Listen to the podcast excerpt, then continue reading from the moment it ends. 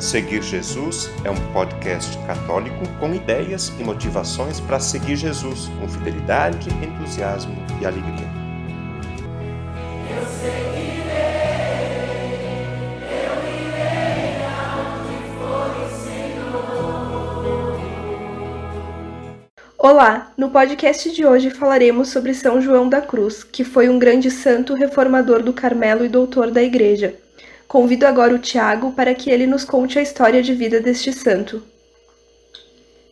Nascido em 1542 em Fontiveros, na Espanha, João de Iepes teve uma experiência familiar muito sofrida. Seu pai, Gonçalo de Iepes, era de uma família abastada, mas por ter se apaixonado e casado com uma menina pobre, foi deserdado. Juntamente com sua esposa Catarina, Gonçalo passava por grande dificuldade trabalhando para sobreviver até que ele veio a falecer e deixou a viúva com três filhos, Francisco, Luís e João. Diante da miséria em que vivia, a mãe de João foi pedir ajuda à família Iepes para que acolhessem os meninos, porém não foi atendida. Com todo o sofrimento que passavam, o filho do meio, Luís, acabou morrendo de inanição por falta de alimento. Depois disso, Catarina colocou os outros dois filhos em instituições para serem cuidados, e assim o caçula João foi para uma escola aprender uma profissão. O problema é que ele não conseguia se adaptar com nenhuma atividade, até que aprendeu a função de sacristão. Como sacristão, cuidava das coisas de Deus com grande piedade, e logo se viu sua vocação sacerdotal. Mais tarde, foi oferecida a ele a possibilidade de ser padre diocesano, com uma renda que poderia ajudar a sua família mas ele queria viver a pobreza do radicalismo evangélico e não aceitou, preferiu entrar para o Carmelo. João estudou na Universidade de Salamanca, tornou-se padre e, depois de ordenado, não estava contente com sua vida no Carmelo Calçado, pois era uma vida marcada por certa mundanidade. Foi então que ele conheceu Teresa d'Ávila, 27 anos mais velha que ele, que já estava fazendo a reforma do Carmelo feminino e vendo em João um homem totalmente voltado para as coisas de Deus, o convidou para ajudá-la com seu projeto no convento masculino. João aceitou o convite e formaram então a primeira casa do Carmelo reformado. Era uma comunidade de apenas quatro frades, que viviam uma vida de imensa doação a Deus, com muita oração, jejum, flagelos e grande apostolado de pregação. Ficaram conhecidos como os Carmelitas Descalços. Não demorou muito para que os carmelitas calçados iniciassem uma resistência à reforma. Certo dia, aprisionaram João da Cruz e o levaram para um cárcere em Toledo. Ele ficou preso por nove meses. Foi alimentado apenas com pão e água. Sofria castigos três vezes por semana. Passou muito calor no verão e muito frio no inverno, e ficou sem nenhuma comunicação com o mundo exterior. Durante esse tempo, viveu uma grande intimidade com Deus e compôs as belas poesias que mais tarde foram comentadas em suas obras. Através de uma aparição de Nossa Senhora, perto do dia de sua Assunção, João teve a inspiração de fugir do cárcere. Com a ajuda de um carcereiro, ele conseguiu fazer uma corda com lençóis e fugir da prisão. Ao sair de lá, estava quase morto e foi acolhido pelas irmãs carmelitas descalças desempenhou funções importantes de mestre noviço, sendo superior em algumas casas. Apesar de sério, sempre foi afável, bondoso e misericordioso com seus irmãos. Tinha uma serenidade interior muito grande.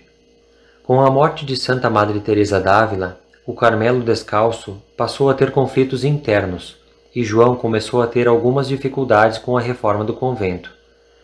Ele foi mandado para uma casa muito distante, e quando sua doença não permitiu mais sua permanência neste local, ele mesmo escolheu ir para outro convento, em que o superior era seu adversário, pois João queria ser desprezado para poder se doar e oferecer tudo a Deus.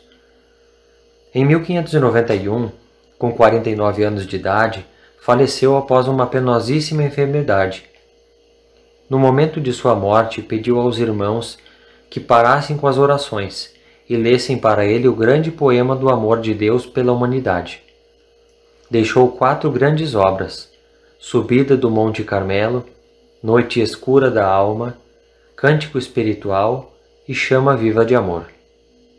Na doutrina de São João da Cruz, Deus nos sustenta a todo momento. Ele está nos amando e pensando em nós a todo instante. Para nos unirmos a Ele, precisamos nos esvaziar com total desapego e permitir que Deus nos preencha. João foi beatificado por Clemente X em 1675 e em 1726 foi canonizado por Bento XIII. No ano de 1926, o Papa Pio XI o declarou doutor da Igreja. São João da Cruz teve o dom de, no momento de maior penúria, onde não tinha nada, se encontrar com tudo, que é Deus. Vejamos algumas lições que ele nos ensinou para seguir melhor a Jesus. Ação número 1. Se desapegar afetivamente das coisas.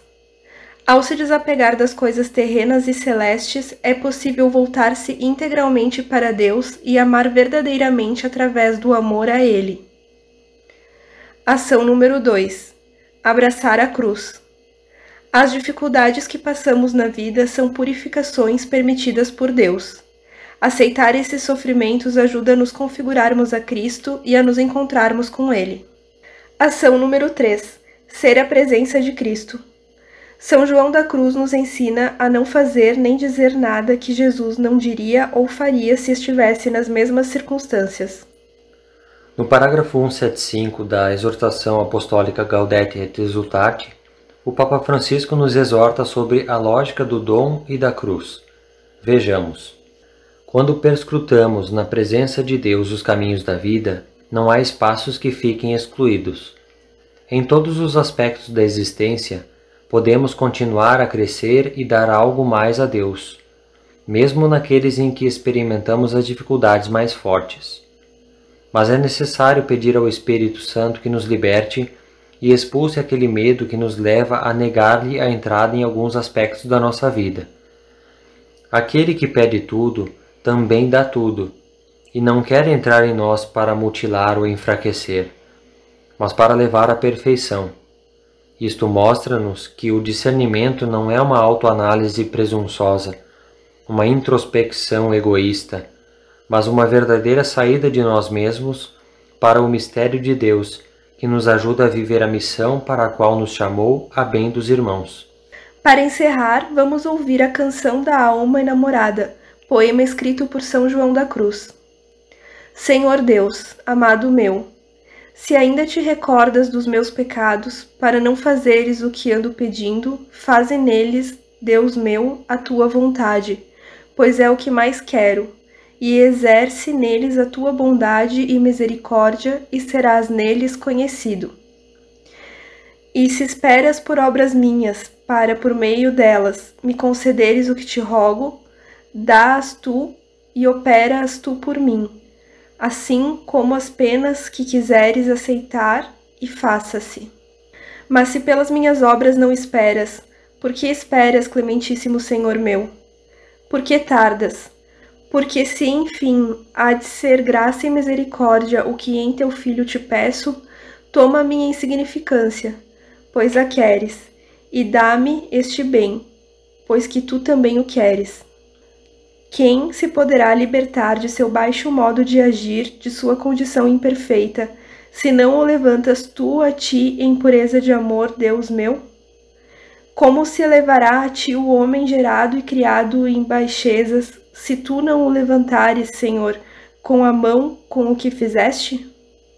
Não me tirarás, Deus meu, o que uma vez me deste em teu único Filho Jesus Cristo, em quem me deste tudo quanto quero por isso folgarei, pois não tardarás, se eu confiar. Por que tardas em esperar, ó minha alma, se desde já podes amar a Deus em teu coração? O céu é meu e minha é a terra. Meus são os homens, os justos são meus, e meus os pecadores. Os anjos são meus, e a mãe de Deus e todas as coisas são minhas. O próprio Deus é meu e para mim, porque Cristo é meu e todo para mim. Que pedes, pois, e buscas, alma minha? Tudo isso é teu e tudo para ti. Não te rebaixes nem atentes nas migalhas que caem da mesa de teu pai. Sai para fora de ti e gloria-te da tua glória. Esconde-te nela e goza, e alcançarás as petições do teu coração. Obrigada e até o próximo episódio sobre a vida dos santos. O conteúdo deste podcast está disponível na internet em diversas plataformas. Cito algumas para você conhecer e escolher. Google Podcasts, Spotify, Apple Podcasts, Anchor e Deezer. Convido você a se inscrever num desses canais para ouvir outros conteúdos já produzidos, compartilhar nos grupos com familiares e amigos e também receber as próximas publicações. Eu lembro que o podcast Seguir Jesus tem duas publicações por semana. No domingo, a homilia do Padre, e na segunda-feira, um conteúdo variado que nos ajuda a seguir Jesus com fidelidade, com entusiasmo e alegria.